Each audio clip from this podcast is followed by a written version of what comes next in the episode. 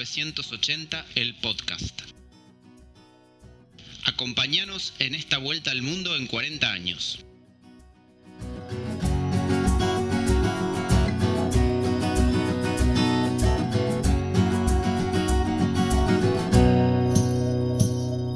Bienvenidos a 1980 el podcast. Mi nombre es Luis Migone y mi amigo se llama José Llamosas. ¿Cómo estás, José?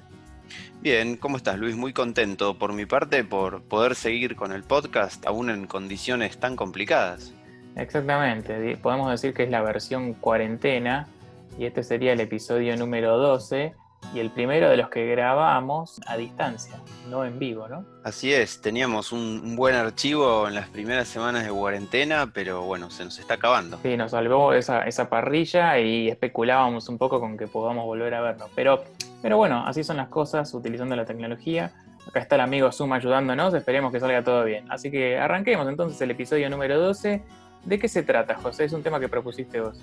Exacto, es uno de esos temas que, puse en mi lista porque me pareció que, tenían que ver con, el tema central de este podcast, es el colectivo. Eh, mi vida, por lo menos, el colectivo ocupa un lugar bastante importante. Me sorprendiste cuando vi este tema en la lista. La verdad que yo tengo muy pocas cosas buenas para decir el colectivo, pero bueno, vamos a ver cómo, cómo avanza, cómo se va desarrollando y por ahí me amigo de alguna manera con el colectivo. Pero cuando vi este tema, em, me llamó la atención. Creo que incluso fue uno de los temas que yo no taché y, bueno, tuviste que rescatar. Pero la verdad es que más en estos momentos de cuarentena, donde eh, el que el colectivo es sinónimo de ir apretado con 1.200 personas en, un, en una especie de cafetera que se mueve. Vamos a ver si podemos cambiar un poco la perspectiva después de estos 30 minutos. Sí, igual no es necesario, ¿eh? podemos seguir queriéndolo o odiándolo o tener en realidad, como nos pasa a la mayoría, una especie de relación amor-odio. Sí, no, en, en, mi caso es más odio que amor, porque cada vez que puedo, yo la verdad que, bueno, la verdad que hace mucho que no tomo colectivos, te quiero, la verdad, Trato de evitarlos cada vez que puedo y salvo que sea estrictamente necesario, no tomo colectivos. Trato de usar otros sistemas de transporte o si uso colectivos que no sea en una hora, en una hora pico. Ya lo sufrí bastante durante mi vida como para seguir sufriéndolo. Seguro, bueno, esa es una, posibilidad que no todo el mundo tiene. Y bueno, yendo a lo, en relación a lo que vos decís, es cierto, la mayoría, el 99% de las veces creo, nos tomamos un colectivo de línea por por obligación y no por placer. Y, bueno, eso lo transforma eh, en un aliado necesario, pero a la vez eh, una especie de, enemigo, eh, por lo menos para nuestra calidad de vida. Sí, igual hay un tema que a mí me interesa mucho, que son esos temas de historia que siempre trato de rescatar en cada uno de los, de los podcasts. A veces sale mejor, a veces sale peor, que es el tema, y si querés vamos ahí, por ahí, perdón, te estoy corriendo del eje de lo que queríamos hablar, pero siempre decimos inventos argentinos, la virome, em, el dulce de leche y el tercero o cuarto que aparece es el colectivo. Te quiero preguntar a vos, que probablemente investigaste sobre este tema para preparar este, este episodio del podcast. ¿El colectivo es un invento argentino? Mira, eh, como, como en todo hay polémica alrededor. Eh, es es, no hay una respuesta única, un sí o un no. Si me, si me digo que no. Que hay antecedentes de lo que nosotros llamamos colectivo, eh, incluso en el siglo XIX, de carrozas tiradas a caballo que llevaban distintas personas desde un lugar a otro eh, con algún fin.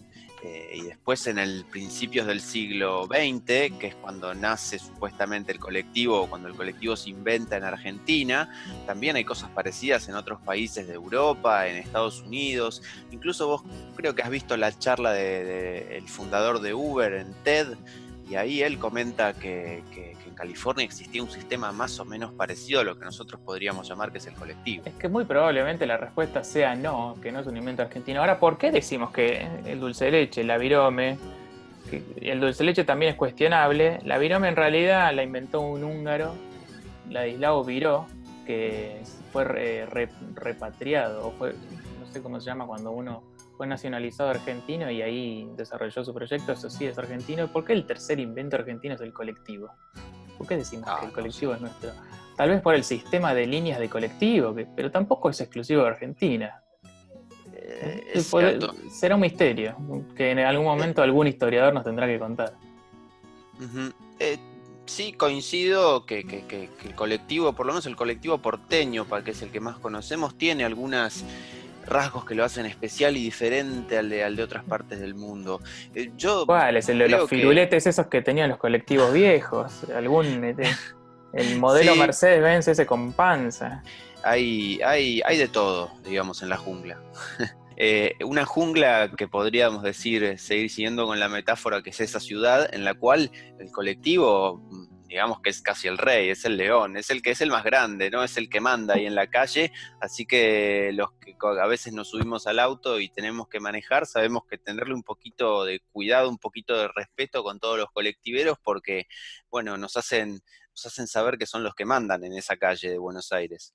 Sí, eso es verdad, pero a favor del colectivo en esta, creo que ha mejorado en los últimos años ese sistema, tanto por lo menos en la ciudad de Buenos Aires, la organización y hoy en día yo te diría que le tengo menos bronca a los colectiveros que a los taxistas. Los taxistas le tengo más bronca todavía. Sí, sí. Igual no sé bien a qué te referís. Para mí los, los colectiveros. No, me refiero a que pusieron carriles exclusivos para colectivos. Eso aligeró un poco más el tránsito y no te cruzas tanto con colectivos. Eh, me refiero a que hubo una toma de conciencia que el colectivo ya antes era mucho más común ver un colectivo pasar un semáforo en rojo o en amarillo. Hoy ya hay más una condena social con el colectivo, tanto desde afuera como desde adentro del colectivo. Creo que las redes sociales cambiaron bastante eso. E incluso te diría hasta en el humor del colectivero. ¿eh? Yo me acuerdo, por lo menos por ahí es un prejuicio mío, pero me acuerdo de chico, el colectivero era un ogro y hoy en día, eh, bueno, me he encontrado con choferes bastante amables. Yo creo que eso tiene que ver también con que le han mejorado las condiciones dentro de la profesión que tienen, que es una profesión para mí, siempre lo pensé desde la primera vez que subí un colectivo, de las más estresantes del mundo. Totalmente, le han mejorado mínimamente las condiciones. Cuando teníamos hasta los 10, 12 años, si mal no recuerdo. Era una locura, sí, contalo vos porque era una locura. Vamos a contarle a los... Ustedes son muy chicos, pero vamos a contarles, chicos, que cuando éramos chicos, ¿qué pasaba? ¿Qué, pasaba cuando uno se subía al colectivo? ¿Qué trabajo tenía que hacer el colectivero? El mismo señor ese que manejaba te, recibía tu plata, si le pagabas con, supongamos, 10 pesos y el boleto salía 50 centavos, tenía que darte el boleto él de papel, cortándolo desde la boletera y dándote el vuelto, 9 pesos con 50. Eso ya lo hacía ponerse bastante enojado al señor y bueno, más si venía más de un pasajero con el mismo plan de tratar de conseguir cambio gracias a él. Después pusieron unas maquinitas que le solucionaron un poquito el problema al señor, nos la complicaron a nosotros porque teníamos que conseguir monedas para que funcionen las maquinitas y allá por el año 2012, diría yo, apareció la SUBE y creo que por fin eh, nos pusimos eh, al, día con la tecnología. Un poco, por un tema de monedas, fue por un tema de... Sí, gente se quedaba sin monedas, la verdad que era un delirio. Eh, había que las monedas se vendían al 20% más caro de lo que había que de lo que salían cerca de las paradas del colectivo y uno las tenía que pagar para poder comprarlas, para poder viajar. Pero me, me, vuelvo a esa, a, esa, a esa época de nuestras vidas en donde nos subíamos un colectivo y el colectivero nos cortaba el boleto, un boleto que tenía, no me acuerdo si eran cinco o seis números, y que jugábamos a ver si nos tocaba algún boleto Capicúa, se coleccionaban los boletos y tenía que cortar el ticket, tenía que darnos cambio y tenía que manejar. En ese momento los colectivos no tenían palanca de, eran cambios automáticos, con lo cual también tenía que meter los cambios. Sí, además tenía que estar atento a, la gente que, subía y bajaba. Claro. No tenía dirección hidráulica, no tenía carriles exclusivos, eh, tenía que hacer todo eso, tenía que, bueno, también obviamente todos los timbres eran, eran sonoros, así que se coleccionaba una cantidad de factores para acumular estrés que, bueno, comparado con lo de hoy, eh, no sé, era un infierno. Eh, el timbre claramente era otro, otro factor de estrés para el chofer y para su relación con, los pasajeros, eh, que, bueno, eh, es una relación que, yo digo que es una relación de paciencia en pos del mutuo beneficio, porque todos estamos buscando lo mismo, que el viaje se desarrolle bien, pero bueno, cumplimos distintos roles ahí arriba. Igual yo estoy esperando que llegue el colectivo que se maneja solo y con los colectivos donde no haya choferes, porque, bueno, eso solucionaría bastante las cosas y no estamos tan lejos como pensamos de eso. No, no, seguramente que no estamos tan lejos. Si ya tenemos autos que se manejan solos, eh, es cuestión de los colectivos, es cuestión de esperar. Es cuestión de, es cuestión de esperar y es cuestión de que se agilice un poco el, el sistema de seguros, que es lo que va a permitir que pase eso. Pero bueno, porque la verdad que el, el chofer es un personaje bastante porteño, y es una de, las personajes que, menos me gustan de, los porteños. Una de las caras menos mm, amables para mí del porteño. Pero al mismo tiempo me pongo en los zapatos de un turista y si querés tener la Buenos Aires Real Experience, creo que tenés que subirte un colectivo y experimentar eso. Y tendríamos que ver. De todas maneras, em, yo no tomé tantos colectivos en otras ciudades del mundo pero tomé colectivos en Londres, en Madrid, en París y no, no, le veo algo tan pintoresco a tener un, viaje en colectivo en, Argentina.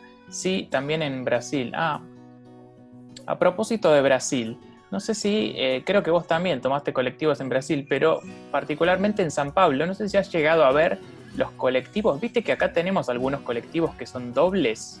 Sí. Bueno, en Brasil y en San Pablo tienen colectivos, así como tenemos acá dobles, tienen dobles, son prácticamente el 80, el 90% del parque de colectivos son dobles. Pero tienen triples, tienen cuádruples y he llegado a ver quíntuples colectivos. Ah, no, no te puedo creer, no, no sabía. que, van por la, avenida. Triples, como nada, los ves acá eh, por la calle todo el tiempo.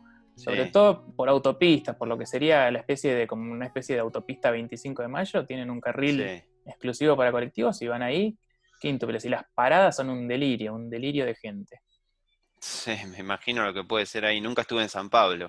Eh, sí me tomé un colectivo en Río de Janeiro y todavía no puedo creer eh, la velocidad y la locura que llevan esos eh, choferes en su alocada travesía por las calles cariocas. No me lo olvido más. No, eso sí que no me pasó. En otras partes de Brasil sí. Pero sí, bueno, una de las particularidades de los brasileños es, el tema del manejo y, no son los mejores conductores del mundo. Por decirlo de alguna forma. De forma amable. Sí, sí, yo creo que acá son las y al lado de esos, de esos choferes eh, brasileños, por lo menos los que me tocaron a mí, y tienen eh, en cierto punto algún, algunos digamos, como yo decía, eh, algunos factores que les han ido mejorando su tarea, que sigue siendo de alto estrés, pero me parece que eh, por lo menos eh, con algunas cosas ha ido evolucionando para positivo y eso para mí tiene que ver con lo del humor que vos decías antes. Y otra característica del colectivero porteño es la camisa celeste. No sé si alguna vez te pasó de, caer a algún lugar con una camisa celeste y te dijeron, chofer, hasta Plaza Italia, por favor. no, nunca me pasó. ¿Por qué usan camisa celeste? Bueno, no sé, habrá que preguntarle a alguna línea de colectivos. Sí, es verdad, la mayoría tiene, tiene la camisa celeste. Eh, algunos a veces van un poco más informales, pero, pero algunos hasta incluso van con corbata, no sé si los has visto. Sí, sí, sí, sí, totalmente. ¿Te pasó alguna vez de tomar un colectivo en la terminal? A mí me pasó y te lo voy a contar. En la terminal, sí, miles de veces, claro. ¿En, en dónde? Es una experiencia rara, ¿no? No sé, me he tomado tantas veces en terminales que, no me parece tan raro. Terminal de, quiere decir donde están todos los colectivos estacionados, donde sale el colectivo. Sí, sí, sí. sí, claro. No sé, la del 12 ahí en Pacífico, por ejemplo, o la del 95 en Avellaneda, o la de el, bueno, no sé si cuenta la del 118 o el 64 en Barrancas de Belgrano. Cada esas no sé si cuentan porque son como sub medio terminales. Por ahí la del 95 en Avellaneda sí, no la conozco. Pero es raro porque están todos los colectivos ahí estacionados, uno ve, los ve a los choferes, hablando entre ellos, algunos tomando mate, otros... Y de repente lo ves que se van a subir al, colectivo, arranca y hay una especie de, micro parada ahí a la salida del garage y uno se, sube ahí. A mí me pasó de trabajar en una época en Barracas y la parada quedaba justo ahí sobre la calle Patricia. Eh, em, Regimiento de Patricios. Regimiento de Patricios, al 1600, y la, la, parada, la terminal del 39 estaba al lado de ese lugar y yo siempre tomaba el 39 ahí. Pero es una experiencia el escenario Ideal. Es el escenario ideal porque... Y sos el primero en subirte. O el segundo, lo asumo, sí. Conseguís asiento seguro. Sí, ahí siempre te vas a conseguir asiento seguro y por lo menos te salvas de, la experiencia de ir parado eh, y si es en hora pico te salvas de los apretujones, de las aglomeraciones. Yo ahí tengo una pregunta sin respuesta que te hago a ver si me ayudas. ¿Por qué la gente, la mayoría de la gente le gusta pararse en la primera mitad del colectivo toda apretada cuando muchas veces hay lugar atrás para por lo menos ir parado es cómodo. ¿Qué le pasa al, transeúnte porteño que toma esa decisión tan estúpida? No sé, son esos misterios que mm, alguna vez la ciencia tendrá que explicarnos. Pero sí, yo, uno de los principales problemas que tengo cuando por los cuales me aleja a mí del colectivo es tener que tratar de hacerme paso para poder llegar al final, tratar de hacerme paso a, a lo bonzo para, eh, pidiendo por favor auxilio para alguien que llegar, sabiendo que siempre al final del túnel hay una luz. Y en el caso del colectivo, esa luz es los últimos asientos, donde está todo, por más que el colectivo esté explotado, siempre al final hay un poco más de, aire. Tal cual. La gente creo que lo sabe, pero tiende a quedarse ahí. Es un clásico el colectivero pidiendo un pasito para atrás. Por favor a veces de mejor y otras veces de peor modo. Sí, son esas cosas que yo no entiendo. Y acaba la segunda que no entiendo. ¿Por qué hay gente que abre la ventana cuando está el aire acondicionado prendido? Esa es otra que no la entiendo. Tenemos aire acondicionado en la mayoría, o no sé si en la mayoría, pero en buena parte de los colectivos de capital estoy hablando, y, así todo hay gente que necesita abrir la ventanilla. ¿Qué, le pasa? ¿Necesita el aire de la vida real? ¿No se, no se aguanta con el, con el aire acondicionado? Eso te lo podrá explicar alguna mujer, o por lo menos la mía, Agus, que es muy aprensiva con los olores. Y una de las ah. cosas que menos soporta del colectivo es el olor. Entonces necesita, por más de que esté el aire prendido, el aire acondicionado, eh, eh, no puede soportar el tufo y necesita aire fresco que entre de afuera es la única explicación que se me ocurre, ¿sí, no? Bueno, eso puede ser. Ahí, ahí me parece que hay una explicación bastante lógica, diría yo. Pero bueno, la verdad que es un poco extraño porque uno a veces tiende, tiende a tentarse a decirle, che, maestro, está el aire acondicionado prendido, pero también... O al revés, o al revés, la, gente que hay cintos Los colectivos vamos a decirle a la gente, de nuevo, vamos a contarle a los chicos que los colectivos antes no tenían aire acondicionado. De hecho, muchos colectivos todavía siguen sin tener aire acondicionado. Si uno se toma la línea 170 y pico en adelante, son unidades todavía sin aire acondicionado, muy viejas, salvo casos excepcionales. Y mm, cuando los colectivos no tenían aire acondicionado, la gente se sentaba y no abría la ventana cuando hacían 170 grados de calor. O al revés, a veces la abría y hacía mucho frío, entonces uno le tenía que decir, ¿podés cerrar la ventana o podés abrir la ventana? Eso es otro de los problemas y otro de los escollos que tenemos cuando viajamos en colectivo. Sí, sí, sí, tal cual. Son varios los escollos. Yo estoy, digamos, no me quiero poner acá en defensora ultranza de, del colectivo, pero ese es uno de los problemas. Después hay otro que no sé si te habrá pasado alguna vez, que son los pungas. Eh, habitué, eh, o por lo menos un personaje que, que, todos los que anduvimos en colectivo nos debemos haber cruzado. ¿Alguna vez te quisieron robar en el colectivo? Sí, sí, tengo anécdota de punguismo en colectivo. Tengo, tengo una que me acuerdo que era bastante graciosa porque me quiso, estaba en, el colectivo de la línea 60 un día, creo que era 23 de diciembre, era un día antes de Navidad. Y como yo estaba escuchando música muy fuerte, el tipo eh, me dijo, dame el Walkman, y yo no le escuché. Entonces, cuando, cuando, cuando me saqué los auriculares y vi que me estaba pungueando, el tipo ya se le había. Eh, yo estaba sentado en uno de los asientos de atrás y el, tipo quería sacarme el Walkman, bajarse el colectivo y salir corriendo. Entonces, cuando vio que no podía cometer la fechoría, eh, se hizo el boludo y me dijo, ah, no, te quería preguntar si tenías, si tenías eh, hora, cuando yo no tenía reloj. Estaba, y, y, se tuvo que bancar todo ese tramo entre un puente a la Panamericana y otro, que son como tres o cuatro minutos, con una serie de, de gente que lo estaba mirando y conmigo que no sabía qué hacer, si terminar de cometer el robo o no. Había un suspenso hitchcockiano ahí. Había, y después, y la gente que no reaccionaba, y bueno, al final se bajó, me echó una puteada y yo pude quedarme con el Walkman y no, yo reaccioné tarde y esa reacción me salvó el Walkman. A, a, propósito, no hay que sentarse en los últimos asientos, en los que están cerca de la puerta, hay que sentarse por el medio. Porque uno de, lo, uno de las formas de, de, punguismo más comunes es robarle al que está en el último asiento y bajarse rápido y correr.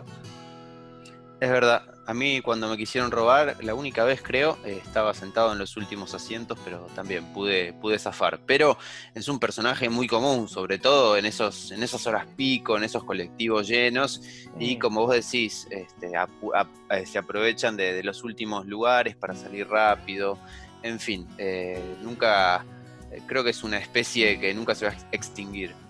No, pero también hubo, ah, hay un poco más de condena social con el punga, me parece, ¿no? Hay como más, este, patrullas civiles que, reaccionan. he visto, me parece que cada vez es más común. Puede ser, puede ser, pero que los hay, los hay y... Los vas a ir habiendo, sí, seguro. No solamente en el colectivo, sino en cualquier otro tipo de medio de transporte. Exactamente. Acá te traigo entonces el segundo personaje del cual quería hablar, que hace a nuestra ciudad un poco especial con respecto a otros colectivos que te habrás tomado, los vendedores ambulantes. ¿Me vas a decir que te subiste un colectivo en París y vino un vendedor ambulante a querer venderte una virome? ¿O algo así? No, viene mucho artista, mucho músico, pero no, no, no vi vendedores ambulantes. Son unos genios los vendedores ambulantes. Los vendedores ambulantes son unos, sí, son unos grandes oradores en algunos casos, o por lo menos los que, los que se ve que tienen años en el oficio. Después hay otros que parecen haberse aprendido una lección de memoria y eso no los hace muy, muy convincentes. Después hay algunos, ¿te tocó algún vendedor ambulante agresivo? Yo he visto más de uno que, te trata como de, de querer imponer que le compres algo y bueno, no es la mejor táctica de venta, pero no se lo voy a explicar en ese momento al señor. Eh, no, es, no, no es la mejor táctica de venta. No, hay algunos que son agresivos con la venta y, me parece bien, pero en general, en líneas generales, te digo que soy, soy admirador de los vendedores ambulantes, sobre todo los de, los de colectivo, eh, que tienen una capacidad narrativa y capacidad de venta en ese, en ese periodo de tiempo que es muy corto para poder venderte una media que se engancha al caño del colectivo y, y que la gente lo termine comprando. Sí, sí, sí, yo también. ¿Es eh, esa la de la media? La, de la media que no se rompe? Sí, sí, la vi, que la cuelgan del caño del techo. Sí. Sí, sí, he visto vendedores de distintos rubros y algunos, como vos decís, son muy buenos eh, y tienen un, discurso muy, muy bien armado, parece. bien armado y, con sobre todo con el tema precio. Lleva marca, lleva precio, lleva calidad y uno dice, mm, este chocolate sale, no, yo no quería el chocolate, pero me, acá me está diciendo que ese chocolate sale 600 pesos y yo me lo estoy llevando a 100, soy un genio. Eh, a eso iba, exactamente. Están casi como para, para dejar eh, o para complementar su tarea de vendedores con, la tarea de capacitadores para equipos de ventas, te diría. Deberían trabajar en, empresas o las empresas deberían aprender mucho del marketing del vendedor ambulante. Eso es un tema que tenía anotado por ahí para, para charlar en algún momento. Sí, sí, sin dudas. Yo me acuerdo que en nuestra clase de lengua no fue, no me acuerdo cuál profesora fue la que nos hizo en alguna sí, con Patricia Negro, lo que es la narrativa, el discurso. El discurso, la estructura del discurso del vendedor al ambulante. Siempre empieza con la presentación. Buenas tardes, damas y caballeros. Presento y entrego. y, ahí empieza, ahí empiezan las características, lo que se llaman en, en inglés los features. Después, bueno, te dice los argumentos de venta, expone sus argumentos de venta, que generalmente la mayoría son precio. Son precios. Te termina convenciendo de que algo que vos no necesitas lo tenés que comprar porque es mucho más barato que lo que te saldría en la calle. bueno, sí, siempre. cerrar ahora. Porque lo más admirable del vendedor de colectivo es que tiene que cerrar la venta muy rápido, porque la gente se le baja, se le baja en la parada. Ujú. Tiene que cerrar la venta en, en cuatro o cinco cuadras. Sí, y, y entonces apunta, sí, sin dudas a una de las 4P del marketing con fuerza, que es el precio, eh, pero, mm, pero además sabe como ir generando una especie de, Es como un mago, va sacando distintos conejos de la galera y bueno, eso ter- termina de hacer un combo que hace que, que lo que vende es... es Sí, igual es poco el vendedor ambulante que se ve en el colectivo porque el colectivo que va reventado no, no, no sirve Claro. para el vendedor ambulante. Tiene que ser en un horario intermedio en donde Claro. no, no haya mucha gente parada y el tipo pueda desplazarse y hacer su magia.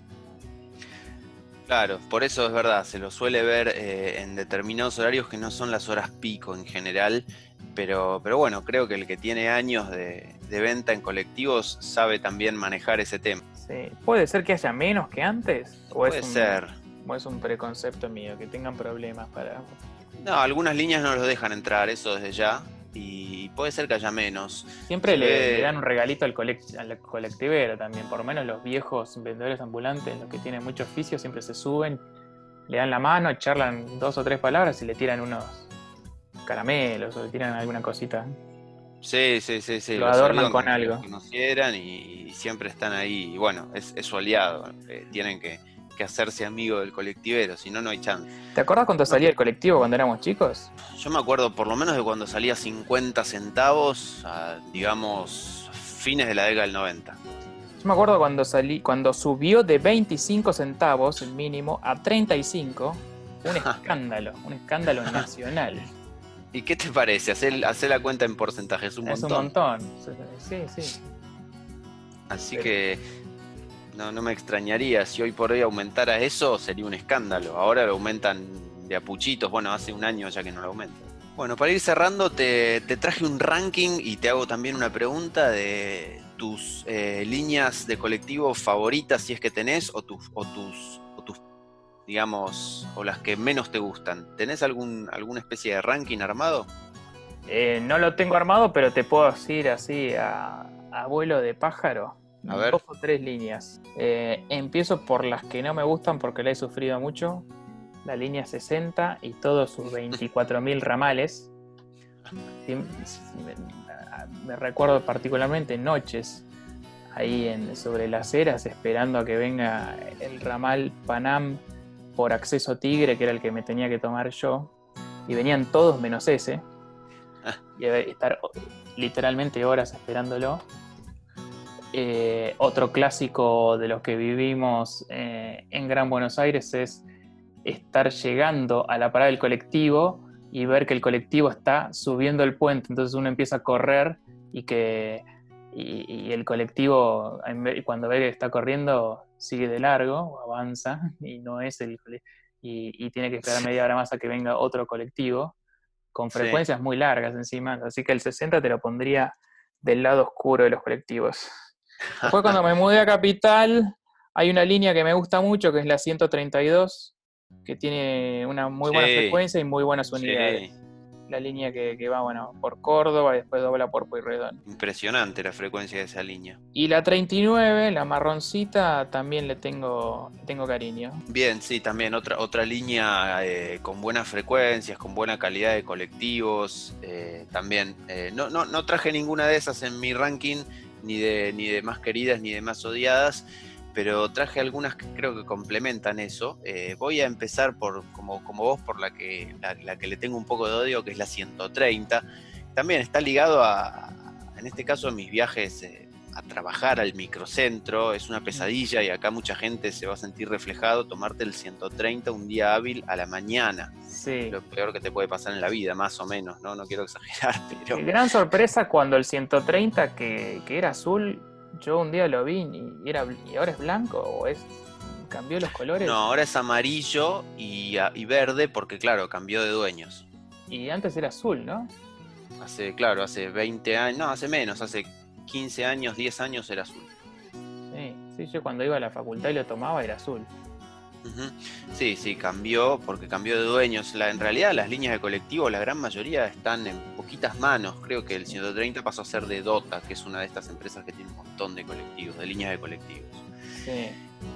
Y después pasando a las que a las que destaco, mm, bueno, voy a sumar a la línea 12 que ya la nombré, que es hace un recorrido en un momento parecido a la 39, que tiene muy muy buena Sí. frecuencia. Mi mujer me avalaría este comentario si Sí, estuviera acá al la lado que mío. dobla por Rodríguez Peña. Eh, ¿Viene por la Santa 12 Fe? dobla por Río Bamba el 12. Eh, después te sumo la 59, eh, que también me la tomo seguido, y es una de las que tiene el colectivo eléctrico, que es eh, también algo que se viene y que creo que está buenísimo que se venga acá en esta Sí, ciudad. sí, sí, sí, tengo buenos recuerdos de la, de la 59 yendo a. Belgrano.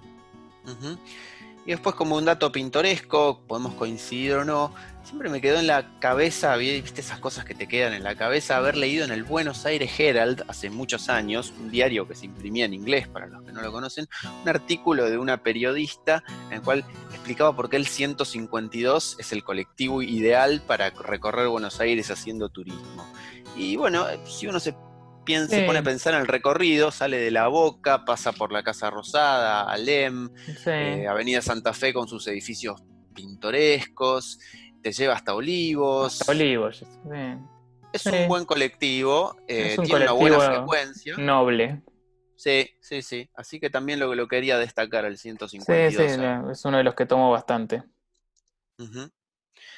Eh, así que también, ese, ese es el que quiero poner en el podio de, de colectivos. Podría citar alguno que otro más, pero, pero bueno, vamos a dejar en esos tres como mis tres preferidos. Bueno, yo estoy esperando entonces que llegue el colectivo sin chofer y que, y que todo esté automatizado. No sé si lo llegaremos a ver, pero creo que falta menos de lo que, de lo, de lo que esperamos. Bien, amigos, hasta aquí llegamos entonces. Nos despedimos hasta la semana que viene. Sigan escribiéndonos, sigan comentándonos. Acuérdense de, de- de suscribirse para no perderse ningún episodio. Y eh, síganos en Instagram en arroba 1980podcast. Nos vemos la semana que viene, José. Probablemente también está en modalidad eh, cuarentena y a través de videoconferencia. No va a quedar otra. Hasta la próxima, José Llamusas. Chao, Luis. Esto fue 1980.